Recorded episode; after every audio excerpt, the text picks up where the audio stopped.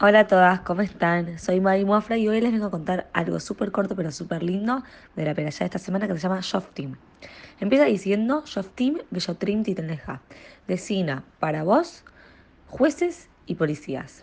¿Qué nos enseña esta frasecita de la peralla?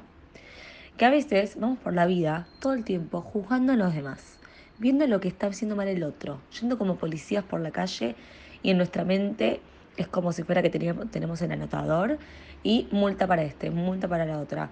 Hizo esto mal. Uy, mira la pollera de esta. Uy, mira lo que escuché de la otra.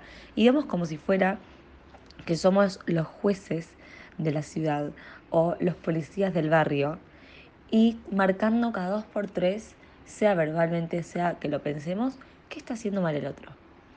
Y acá nos vienen a enseñar, designa para vos, jueces y policías.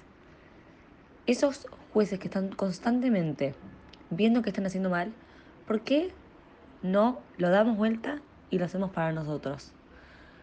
Cuando me voy a dormir a la noche, bueno, ¿qué hice mal hoy? O apenas me confundo y me equivoco y no me gusta cómo me siento. Bueno, ¿por qué hice esto mal? No me gustó. Lo voy a cambiar. En vez de estar todo, constantemente fijándome en el otro, ¿por qué uno no se fija en uno? Cuando uno apunta con, con el dedo para culpar a alguien, normalmente piensa que está apuntando a esa persona. Pero si nos damos cuenta, el dedo, uno, está apuntando hacia la persona y los otros tres están apuntando a uno mismo.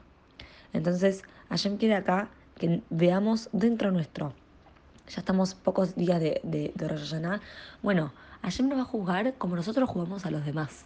Si nosotros nos estamos fijando todo el tiempo en lo malo del otro, entonces vamos a estar tirando para el otro lado.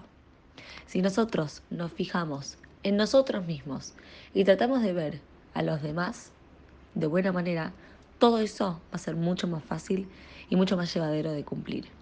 Shabbat Shalom y que la pasen muy lindo.